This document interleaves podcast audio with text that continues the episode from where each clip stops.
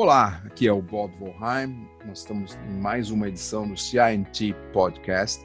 Dessa vez conversando com uma convidada especialíssima, a Bruna Bueno, Chief Digital Officer da Edux, que vai nos falar sobre seus processos de transformação e nós vamos dar uma conversada também sobre educação, junto com o Luiz Reolon, Head of Experience and Product Management da CIT, aqui da casa.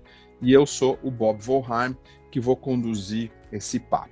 Então, para a gente esquentar a nossa conversa aqui, eu queria, antes de qualquer coisa, perguntar se está tudo bem com vocês, Bruna e Reolon.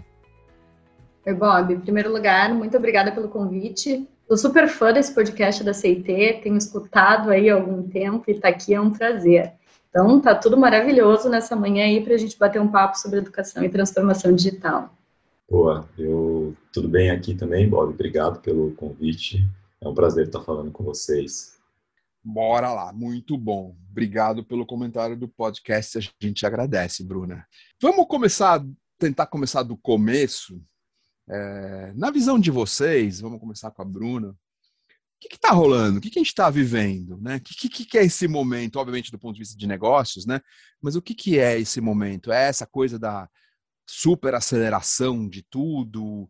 É um momento de transformação acelerada? Como você vê isso, Bruna, e depois Reolon? Eu acho que esse início de estar tá tudo muito acelerado, um pouco confuso, e todo mundo querer trabalhar com transformação e transformação digital, é uma coisa que vem já de três anos para trás. Assim, acho que hoje todo mundo já entendeu a importância disso e já está investindo e começando a colher os frutos. Acho que ainda tem muita aceleração mesmo, não dá para dizer que não, até porque o mundo muda muito, o cenário de negócios muda muito e a gente, como empresa, tem que responder de uma maneira muito rápida.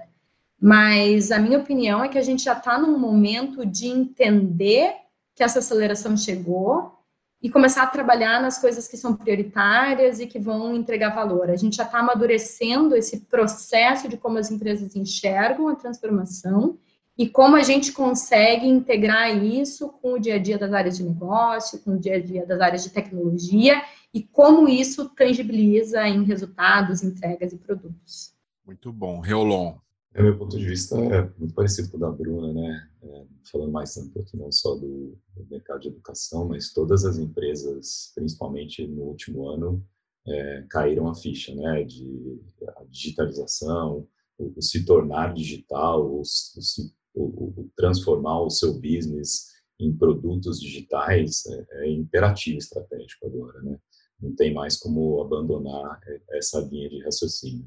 Educação sof sofrendo muito, né, no último ano por causa da, das, das, questões de, de, de é, aulas presenciais, um, um, momento muito forte de, de acelerar processos, né, Bruna, de, de conseguir manter o, o business rodando, né, então, tiveram muitas coisas que tiveram que ser improvisadas no primeiro momento, mas a, a maioria do, dos, grandes grupos, principalmente adultos, eu, eu acho, vejo uma, uma boa reação, né? Uma, uma reação positiva nesse sentido de, de tentar se retransformar e, e se repensar nesse, nesse cenário mais digital e de, é, de distanciamento social. Né? Boa, boa. Eu queria fazer duas perguntas. Né? Então, a primeira parte da pergunta é: o que, que vocês aprenderam e o que, que vocês estão ensinando nessa aceleração desse, desse processo de transformação? Quais são os aprendizados e, e os ensinamentos também? O que, que a gente, tanto a Bruna na Edux quanto a gente na CIT, pode estar tá trazendo nesse processo de aceleração da, da transformação? Legal. É, eu, minha perspectiva de, de transformação, Bob, ela tem alguns elementos aqui que que, que, que tornam ela é, efetivamente relevante. Né? Acho que o primeiro ponto é que a transformação ela, ela tem que acontecer nos, nos core business das empresas, né? no que é o seu produto final, no que te gera valor de verdade, né? É, e, e, isso, como eu disse, né, virou imperativo estratégico. Isso está na, na mão do, do C-Level agora. Né? Ele que está falando que a, a, empresa precisa se tornar mais digital então, aquelas transformações moranguinhos, né? Ah, vamos fazer uma, uma areazinha de, de inovação ali, vamos puxar um, um cercadinho. Não, isso não existe mais, né? Hoje a transformação, ela tem que ser aplicada e onde a gente acredita que, que, que ela gera resultado mesmo, pega uma veia do, do, seu business que é relevante e tenta é, é, fazer ela de um jeito diferente, né? Uh, outro elemento que, que eu acho que é, que é super positivo, mas agora também ele, ele não é mais tão forte, né? A transformação ela ela vem de, é, é, ela ganha força com resultados, né? Então, se, se, você consegue mostrar cases relevantes, se você consegue explicar é, o porquê fazer daquele novo, novo jeito, ele, uh, ele traz resultado, né? E isso potencializa de uma forma mais ampla dentro da sua companhia a, a, a conexão das pessoas, a conexão da, das áreas com, com essa ideia de vou me transformar, quero me transformar, isso é relevante para mim, quero estar tá nessa onda junto com vocês. Né? E eu acho que o, o último, último ponto sobre transformação é que ela dói mesmo, né?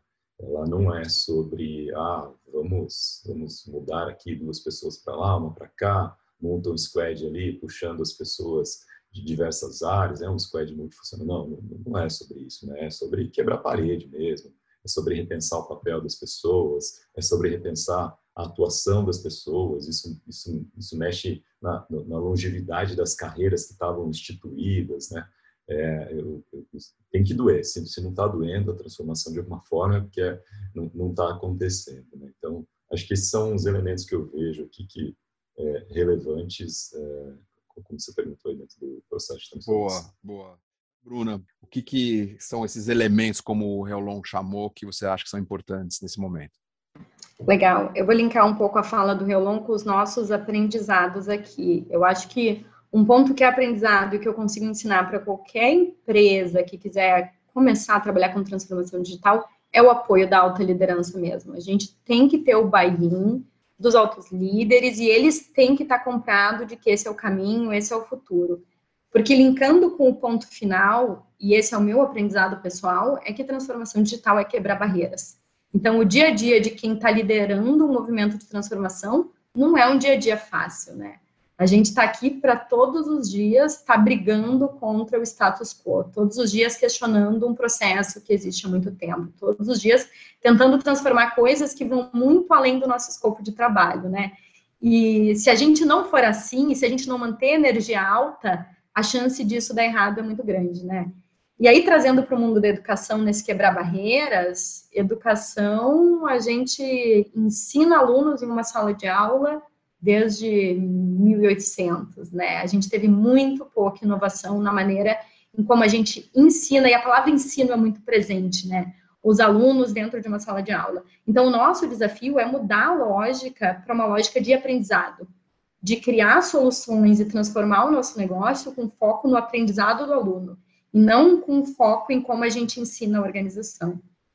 Isso é muito difícil, porque eu estou trabalhando muito mais do que com tecnologia, com pessoas e processos.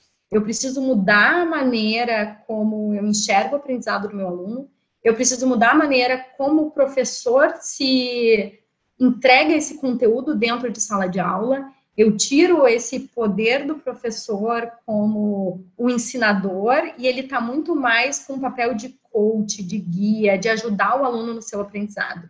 E aí, para isso, eu, como transformação digital e a tecnologia, tem que empoderar esse professor e esse aluno. Eu preciso entender o comportamento dele, eu preciso saber, numa turma, quem é o aluno que eu vou dedicar mais tempo, ou como eu customizo o meu conteúdo para uma determinada situação, e não simplesmente pegar aquilo que está no livro e entregar da mesma maneira é, para diferentes áreas. Então, eu acho que esse é um dos principais aprendizados, desafios e que não existe uma receita de bolo, né? Conforme a gente vai pegando um escopo, testando, experimentando, a gente precisa aprender de maneira muito rápida para aplicar isso, tentar novamente e trabalhar em engajamento, né? Engajamento de pessoas que são responsáveis por fazer esse negócio dar certo. Muito bom, muito bom. É, duas colocações de vocês assim que, que, são muito interessantes, né? Adorei essa coisa da transformação moranguinho, né? Nada contra os morangos, mas, mas é muito é muito interessante. A coisa a coisa virou muito real, né? Como você coloca, Bruna, do negócio do, do questionar o status quo, né? Então, é, não, não é um aperitivo, não é uma sobremesa, é mexer na, na refeição principal. É, e a coisa do empoderar que você falou, Bruna, né? Essa palavra eu, eu totalmente concordo com o que você está dizendo, mas ela tem uma coisa que vem junto ali do poder, né? E o poder está muito ligado a comando e controle, né? Coisa, jeitos antigos de poder, não, não exclusivamente, mas ele, os hábitos existem muito a isso. E hoje a gente está no mundo de colaboração, né? Um, um, mundo de participação, de fazer junto, etc. Então eu queria é, pular para minha minha pergunta próxima, que é tipo como se faz isso? Quais são as dicas? Ou as, ou as dicas do tipo, não tente fazer de tal jeito que não vai dar certo. O que, que vocês podem dividir nessa, nessa trajetória de mudar pessoas, de mudar processos, de empoderar pessoas nesse sentido, de mudar o status quo? Né? Como, como, o que, que vocês aprenderam que deu certo? Eu não estou falando sobre técnica, estou falando sobre pessoas mesmo. Legal, posso começar nessa? Eu, eu acho que a primeira dica é que não existe receita de bolo. Qualquer aprendizado que a gente tirar de um livro, qualquer outra empresa que a gente conversar e entender uma coisa que deu certo lá, a gente vai ter que adaptar para a nossa realidade. A gente precisa aprender com a experiência dos outros, entender o que faz sentido e trazer para cada um dos lugares. Mas o que eu acredito muito é ter uma visão de onde a gente quer chegar, do que é o caminho, o que, que significa colaboração, o que, que é trabalhar com autonomia, o que, que é esse empoderamento de pessoas que não é ligado a poder e comando-controle. Ter essa visão clara, documentada, alinhada e comunicada. A gente tem que ter uma comunicação única para todos os níveis da organização, muito simples e direta, de onde a gente quer chegar, que seja entendível por todos. Depois, eu preciso saber onde eu estou hoje. Porque essas são duas coisas que eu sozinha, ou eu, grupo de pessoas que está trabalhando com a transformação, eu consigo desenhar e saber onde eu estou hoje e onde eu quero chegar. Agora, o como a gente vai fazer para chegar lá é o que eu digo que não tem a receita de bolo e cada empresa vai aprender. Mas o que, que eu sei que dá certo, assim, o que, que a minha experiência diz que se eu fosse fazer de novo, eu faria da mesma maneira? Eu acho que o primeiro é ter empatia. Toda vez que a gente está trabalhando com transformação, eu preciso entender que o momento das pessoas é diferente. O que elas estão pensando, o que elas estão sentindo, a posição que elas estão é muito diferente. Então, se eu quero mudar alguém, eu preciso ter uma perspectiva que é a visão dela sobre esse determinado assunto. E isso só é possível com muito diálogo, né? Muita conversa. Eu, eu brinco assim que com o meu time que quando a gente está trocando um e-mail, por exemplo, de uma coisa para um lado e para o outro, bater um terceiro e-mail sem uma solução, a gente tem que pegar o telefone e resolver, porque a gente não pode ir na mesa da pessoa, né? Então a gente ainda está tá muito ligado a isso. Mas o que, que eu quero dizer com isso? Que para transformar a gente precisa de diálogo, a gente precisa estar tá aberto, a gente precisa estar tá conversando com os outros e não simplesmente mandar um e-mail, dar uma ordem, dizer o como fazer, né? Construir junto e ver com a colaboração. Eu acho que esses são grandes pontos assim que, que vale a pena investir. Eu acho que de outro lado é também com base no aprendizado e na conversa entender o que a pessoa quer, né? Como que a pessoa quer se trans, uh, se posicionar nesse novo? Porque tem gente que vai vir com muita vontade, quer participar do movimento, quer ter lidera, liderando esse movimento, e tem pessoas que não necessariamente, né? Que a gente precisa achar um outro papel dentro do movimento de transformação que faça mais sentido. Então, é sempre voltando a enxergar o lado do outro, ter empatia e, com base nisso, trabalhar esse caminho de onde a gente está e onde a gente quer chegar. Boa. Não sei, Reolon, se você quiser complementar, ok. Senão, a gente pode pular também. Não precisa necessariamente a gente sempre fazer em dupla. Às vezes fica difícil. A resposta é boa e completa e fica, ah, eu concordo totalmente. Mas diz aí, fica à vontade. Bom, vou começar com eu concordo totalmente. Acho que estou trabalhando com a Bruna há uns sete, oito meses já, Bruna. É, em geral, a gente, é difícil a gente discutir sobre um, um determinado assunto, né? A gente está sobre a solução, o caminho, né? a gente está sempre alinhado. Né? Eu, eu, concordo totalmente da, da Bruna sobre pessoas. Para mim, tem um pouco a ver com propósito, né? Quando você consegue gerar propósito nas pessoas, elas elas se predispõem, elas elas têm uma conexão emocional com aquilo que elas estão fazendo, que é muito maior do que ah, eu estou aqui fatiando bife, né? Eu estou aqui fazendo uma atividade, uma task, né? Não, eu, eu, tenho um propósito, eu quero fazer aquilo acontecer, eu, tô, eu tenho a, a, aquela missão que eu quero concluir. Essa é a parte, concordo totalmente com a Bruna, e, e propósito para mim é a palavra-chave, né? Eu queria adicionar um ponto extra, eu, eu acho que a transformação é sobre a gente conseguir é, empoderar as pessoas, e para isso tem, tem dois elementos aqui, para mim, que são fundamentais nesse processo. O primeiro é que as empresas elas precisam começar a exercitar novas competências. Né? Então, a Bruna chegou a comentar aí sobre a, a, estar mais próximo do, do cliente. Né? Para mim, é, essa é a competência do design, é, é a competência do, do user, da user experience aplicada no, no, seu desenho de solução, né? Muitas vezes isso é terceirizado, às vezes você nem faz, né? Você sai construindo soluções, você, você não presta atenção nisso, né? Então, aplicar design, aplicar analytics, trazer novas competências para o seu jogo do dia a dia, para mim é fundamental. Isso vai abrir a cabeça das pessoas que estão trabalhando naquele grupo. E a segunda coisa é que se você está exercitando essas novas competências, né, não crie os silos, não crie o silo de design, não crie o silo de analytics, né? Procure, procure em cima desse propósito que você está construindo, né, trazer a, a, as, as pessoas e as competências para realizar as atividades, a gente fala end-to-end, -end, né? Mas que são capazes de pensar, executar, acompanhar e, e, chegar no fim, né, cara? Eu entreguei o meu propósito, eu me realizo aqui nesse time que eu estou trabalhando, né? Eu, eu, eu, acho que são elementos bem fortes dentro desse, desse processo de, de, de como é que você movimenta, como é que você faz a coisa andar. Muito bom. Deixa eu colocar um. Vamos tentar olhar um pouquinho o outro lado, né? Quando, quando a Bruna nos fala de a gente ter uma visão clara é, e comunicar direito, etc. Obviamente, uma visão é uma coisa sobre o futuro. Ela, ela não existe ainda hoje, certo? É, é uma, uma, uma organização mental de para onde a gente quer ir, certo? Não é sobre o presente. Uh, isso tem uma incerteza enorme, certo? tem um grau de incerteza. Esse, é, alguém está dizendo que esse será o futuro, mas não sabemos se esse será o futuro, certo? Tipo, é, quando a gente fala também de saber o que as pessoas querem, eu achei a questão da empatia fundamental, mas pode chegar a conclusões, até usando a empatia, de que certas pessoas não querem, não estão dispostas a mudar o status quo, não têm interesse e etc. Né? Então, é, isso gera desconforto, frustração gente que talvez fique para trás nesses processos. Então, a minha pergunta é: como lidar com essa, esse grau de incerteza tão grande e como lidar com as pessoas que não se engajam nem na visão ou, ou simplesmente não querem? E aí o mundo está indo e o que, que, se faz? Quer começar nessa, não, né, Rolão? Fez Boa, a, fez a passou a bola. Um... Passa não, pro, passa pro Rolão. Fez a, fez a pergunta de um milhão de dólares e é, e é como eu me pergunto todos os dias. Tá. Outra coisa que não tem, não vai ter uma resposta certa, né? Porque a gente sim, pode tentar sim. várias táticas e às vezes não vai funcionar. Mas assim, eu tenho algumas coisas que eu tenho investido e que tem funcionado muito bem. A primeira é a transparência.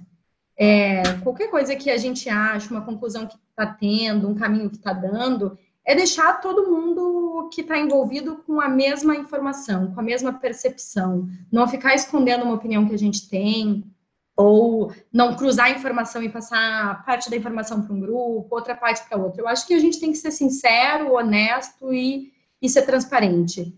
Isso tem funcionado muito bem, ela dói no início, mas a gente cria uma relação de confiança com o outro quando a gente dá uma opinião verdadeira é, sobre caminho, sobre pessoas, sobre skills, sobre visão. Acho que esse é o número um. E o segundo, que está muito associado com a transparência, e é uma coisa que no mundo corporativo ainda é difícil, é mostrar os nossos próprios erros e as nossas próprias fragilidades. É quando a gente está numa reunião com outra área, com uma área de negócio, com uma pessoa que não está tão engajada, mostrar o que está dando certo, o que está dando errado, expor que a gente aprendeu com esses erros e criar esse caminho de aprendizado em conjunto que também está associado com o primeiro ponto, que no final do dia a gente está criando confiança. Quando a gente cria uma relação de confiança, colaboração, que todo mundo tem acesso à mesma informação e está querendo chegar do outro lado, é muito difícil que isso não dê certo, mesmo, mesmo que o dar certo signifique coisas diferentes para diferentes pessoas. Então, acho que esses dois são os pontos que eu estou tentando trabalhar aqui e que eu tenho sido bem sucedida em fazer. Muito bom. Ela está deixando a, a, tua vida muito difícil, Reolon. Quer pular para a próxima pergunta ou você quer complementar alguma coisa? Nada, eu quero complementar aqui, Bob. Vai lá. Eu acho que os, os pontos, alguns dos pontos que a Bruna citou, elas conectam com, com o que a gente prega, né, da, da, da, liderança se transformar, né? Isso que a Bruna acabou de falar, né? Ela tá próxima, ela querer gerar transparência. Isso é o que a gente chama do líder lean, né? É um, é um líder baseado numa mentalidade lean é, e eu acho que isso é fundamental, né? A proximidade do, do, das lideranças dentro da, das operações e, e, o aval, né? De que a gente quer mudar, de que a gente quer transformar, que a gente quer ser transparente, que a gente quer falar de proble problema, né, Bruna? Não é sobre falar sobre as coisas que estão dando certo, é sobre falar sobre os problemas e as dificuldades, e, e isso vai dando a, a, os espaços para as pessoas é, é, mudarem e estarem abertas à transformação. O outro elemento é que quando a gente fala de transformação, as pessoas não entendem ainda o que é a transformação e, e, e o impacto disso na, na, sua carreira pessoal, né? Então, as empresas, elas, elas precisam começar a dizer, né? Se você era um analista X e agora você é um Scrum Master, o que é um Scrum Master? O que, que eu espero de um Scrum Master? O que, qual, qual é o próximo passo de carreira do Scrum Master, né? É, se você fizer tais atividades, você vira uma posição. Então, se, se, se a gente tiver mais transparência nessa questão de, de, carreira e conseguir ajudar as pessoas a entenderem os passos né, para essa mudança, eu acho que ajuda muito também, porque é, não, não, é fácil, né? Você, é como uma troca de emprego aqui, né? Se imagina você saindo da empresa onde você está confortável, você, você sabe o que você tem que fazer, e entrando numa nova empresa que agora não é mais aquilo, é uma outra coisa, como é que eu faço, como é que eu cresço, o que esperam de mim, né? Então, se as empresas conseguirem começar a dar essas dicas, né? Ó, esse é o seu pseudo job description, esse aqui é a sua trilha de carreira, é assim que você cresce, eu acho que ajuda muito, dá mais confiança para as pessoas também. Muito bom, muito bom. Eu queria pular para um outro tema, assim, para ver o que, que vocês conseguem dividir com a gente das histórias que a gente tem construído junto ali, CIT e Dux, é, que são, ah, como adorei o que a Bruna falou, não é sobre ensinar, é sobre aprender, né? Tipo, na educação, me dá um, uma, uma, palhinha do que vocês podem contar de bons aprendizados desse processo de repensar a educação, uma coisa tão importante na vida de todo mundo, né? Tão transformadora na vida de todo mundo, que também nesse momento da pandemia, com as pessoas em casa, também sofre um grande check de realidade. O que vocês já aprenderam nesse quase um ano de pandemia é, nas coisas de educação? O que você puder contar, Bruna, para a gente é bacana. Legal. Eu tive muito aprendizado esses últimos seis, oito meses aí trabalhando com a CIT. Tem sido um período de grande aprendizado. E a gente teve uma sorte, assim, de, de quando a gente começou a trabalhar junto num projeto específico, que a pandemia já estava acontecendo no meio do ano passado, e a gente viu que era hora de trazer transformação para o nosso core business. A gente já tinha resultados e impactos relevantes com a CIT junto em outras áreas de negócio, como atendimento, mas estava na hora de a gente brincar um pouco mais sério sobre esse assunto. E aí a gente tinha um projeto pedagógico super inovador, era um assunto novo para o negócio, e a gente decidiu como empresa que esse ia ser o assunto que a gente ia trabalhar junto. Acho que a gente teve uma outra grande sorte, que a gente tinha um parceiro da área de negócio, que era uma pessoa engajada, que sabia muito sobre o tema e que estava disposto a experimentar coisas novas com a gente.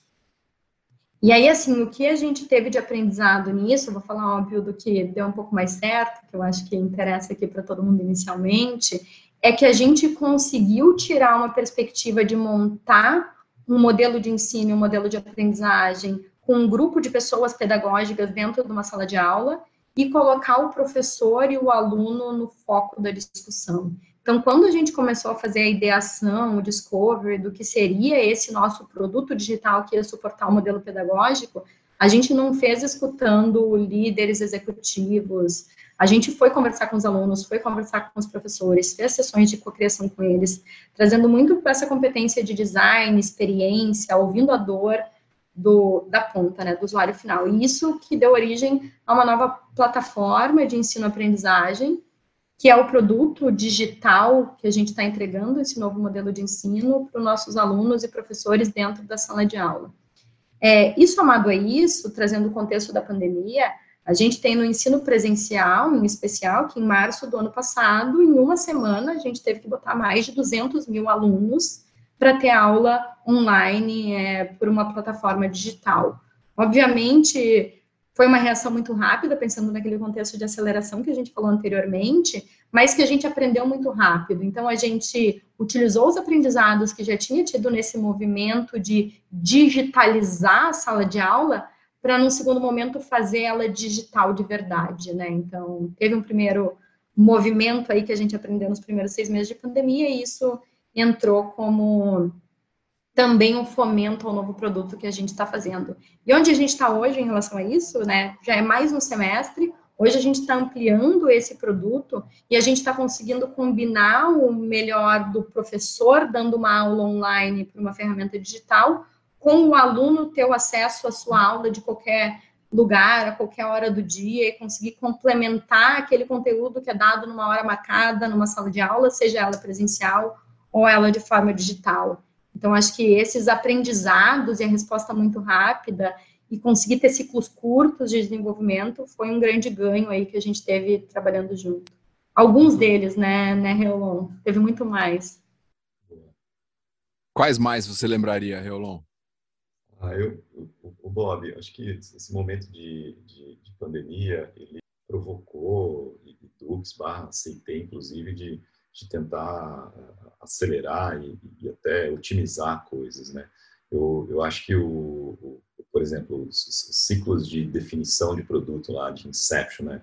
Eles têm que ser mais acelerados, as decisões precisavam ser tomadas mais rápidas, né? Eu acho que ele, ele, ele a, a, a aceleração desse processo de digitalização provocou, inclusive, processos que a gente, de alguma forma, já estava habituado e achando que, que eram funcionais. Né? Então, eu, eu, acho que a gente acabou ah, fazendo ajustes no, no, nos modelos para tentar ser mais rápido. Né? Mas sobre sua, sua pergunta original, né, sobre mercado de educação, é, acho que as, as, as grandes empresas estão, estão, aprendendo, né, Bruno? Acho que esse é o comentário principal. Mas, no fundo, a gente tem um monte de grandes perguntas, né? De como é que vai ser, como é que o aluno vai, vai se portar, como é que é o, é o professor nesse novo ecossistema. Eu acho que, no fundo, é, é, é muito mais pergunta do que resposta nesse momento, o que abre um, um baita do mercado, né? É, me ajuda aí, né, Bruna? Tem centenas de startups, as, as, até as grandes estão eh, tentando se remodelar, né, do ponto de vista de como é que jogam esse jogo de educação.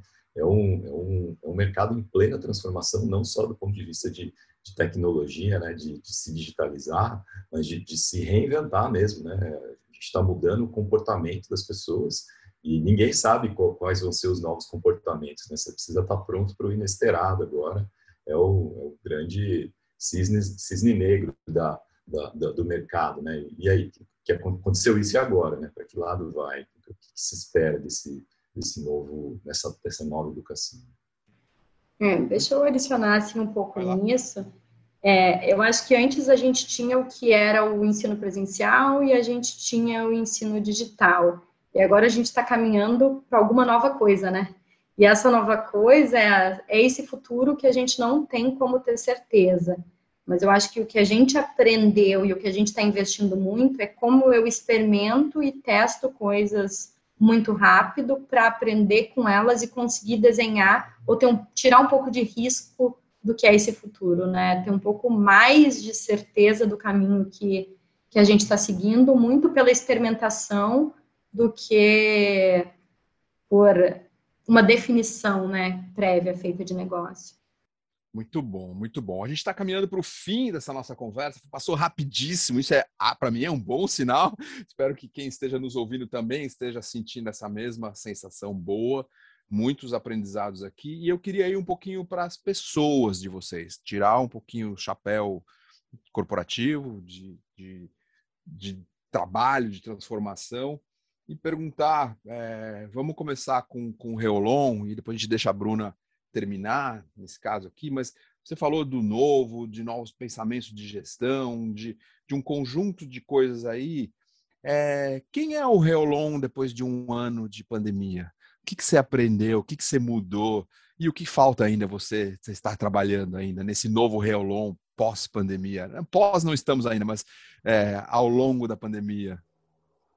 Eu acho que o, o Reolon de um, de, de um ano para cá de, de pandemia é, é, um Reolon mais humano. É, eu, esse último ano tive a oportunidade de, é, basicamente todo mundo, né? A gente está trabalhando de casa, é, mais próximo de família, é, muito preocupado com, com pais e, e, familiares que eventualmente estão mais expostos a, a, ao risco da, da, do Covid, né?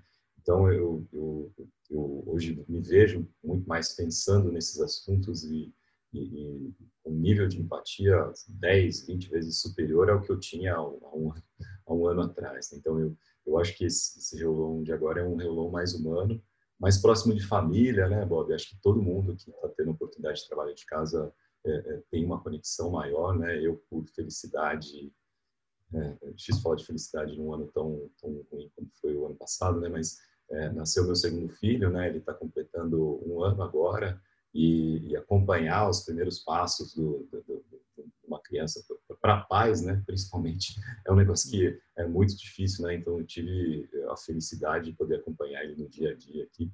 Então eu, eu, eu acho que esse é o, é o elemento principal aqui que eu que eu pude exercitar nesse, nesse período aí. Muito feliz por isso, inclusive. Muito legal. Uma sensação de gratidão, né?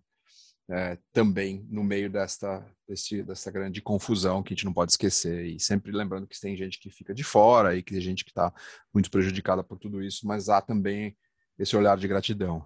E você, Bruna? Quem é Bruna é, pós-pandemia, pós um ano de pandemia? É, eu acho que o, o, primeiro aprendizado que eu tive a mudança foi a importância de estar tá cuidando da saúde mental, né? Do que a gente está sentindo, de como a gente está, de conseguir entender muito bem como a gente está sobrecarregado, quando a gente está estressado. Acho que todo mundo passou no início da pandemia por aquele momento de acelerar, de tomar café em cima do computador, almoçar em cima do computador, até a gente aprender que esse não era o caminho. E eu consegui desligar muito mais nos momentos que eu não estou trabalhando, assim, eu acho que respeitando o meu tempo, seja no horário de trabalho e seja no final de semana, eu consegui entender que mesmo estando em casa, trabalhando e fazendo coisas pessoais, que a hora de trabalhar é a hora de trabalhar, a hora de fazer coisas pessoais é as coisas pessoais. E isso foi com muito autoconhecimento, muita reflexão, e agora eu consigo bem separar essas duas coisas. E eu acho que uma coisa que que fica claro e conectado a isso é esse equilíbrio da vida pessoal e da vida profissional, mas muito mais no sentido de dar valor a coisas pequenas, né? De a gente estar dentro de casa e fazer uma atividade física de uma maneira diferente, cozinhar alguma coisa diferente, conseguir aproveitar outras coisas que no dia a dia corrido, de estar fora de casa, a gente acabava não fazendo. Eu, por exemplo, nesse último ano, li mais de 10 livros. Isso é uma coisa que não acontecia comigo há alguns bons anos aí, pelo menos por prazer. Então, acho que manter esses aprendizados vai ser uma coisa importante quando a gente voltar para a rotina normal. Muito bom, muito bom. Nós estamos chegando ao fim aqui. Eu adorei essa conversa. Eu acho que ela é uma conversa. É, né, a gente falou de transformação e educação mas acho que ela é uma conversa de transformação humana, né? Quantas coisas a gente falou aqui, quantas palavras interessantes, né? A gente estava falando de negócios, né? Nós não estávamos falando de pessoas é, na, na, essência, mas estávamos falando de negócio, mas falamos de muitas coisas de empatia, de, de transparência, de vulnerabilidade, de é, ouvir as pessoas, ou seja, tem uma coisa, acho muito linda dessa nossa conversa aqui, é de o quão humano tudo isso tem que ser, porque se não for, não vai ter transformação, né? É, o, Chief Digital Officer, né? Talvez o Chief Human Officer, não com um olhar de, de recursos humanos, mas um olhar de transformação humana, é provavelmente, né? E ouvindo vocês dois, tem muito a ver, seja na ponta de ouvir o aluno e o professor, certo? Que no final das contas todo esse processo é para eles, né? Tipo, não, não, não é para nenhum executivo, não é para nada, é para que é, esse processo gere frutos bons para essas duas partes, o aluno e o professor. Uh, e fico muito, muito feliz com tudo que eu ouvi aqui. Eu acho que é uma provocação bastante interessante, uma reflexão muito interessante para quem está nessa, nessa, nessa ciranda de negócios, não só para o seu negócio como para si próprio, né? Desse, essa sua fala final aí, Bruna, acho uma, uma grande provocação a gente encontrar esse equilíbrio é, junto com essa coisa que o Reolon fala do, do mais humano, de estar mais conectado em tudo isso. Então, brigadíssimo pela participação de vocês, papo excelente, ótima. É, eu não acho que nem é uma provocação, acho que são, foi uma ótima reflexão para quem estiver nos ouvindo. Fazer aquele seu próprio checkpoint, se, se a pessoa está indo e está dando atenção para esses pontos tão importantes que foram levantados aqui. Brigadíssimo, Bruna. Brigadíssimo, Reolon. Obrigada eu, Bob. Eu acho que é, é, muito legal as perguntas que tu fez, porque essa mesma reflexão que a gente pode levar para outras pessoas, eu estava tendo enquanto eu respondia, né? Então, obrigada pela oportunidade por me ajudar a refletir, aprender, mesmo em contato com o Reolon no dia a dia, toda vez que a gente para para conversar de assunto sério, assim, eu, eu consigo aprender também. Obrigadão. Obrigado, Bob. Obrigado, Bruna. Sempre um prazer falar com vocês. Foi, foi muito legal. Muito. Valeu. Valeu. Essa aqui é mais uma edição do CINT Podcast. Fique ligado sempre com a gente. Valeu. Por que fazemos o que fazemos? Porque codificamos, projetamos, usamos engenharia, criamos estratégias e suamos nos detalhes de cada pequena coisa. Porque vimos a diferença que isso faz. Fazemos o que fazemos para causar um impacto positivo na vida das pessoas. Fazemos isso para fazer o amanhã melhor. Mas o amanhã não acontecerá sozinho. Precisa da sua visão para torná-lo um lugar melhor. Precisa da sua liderança para impulsionar a humanidade. Make There Tomorrow.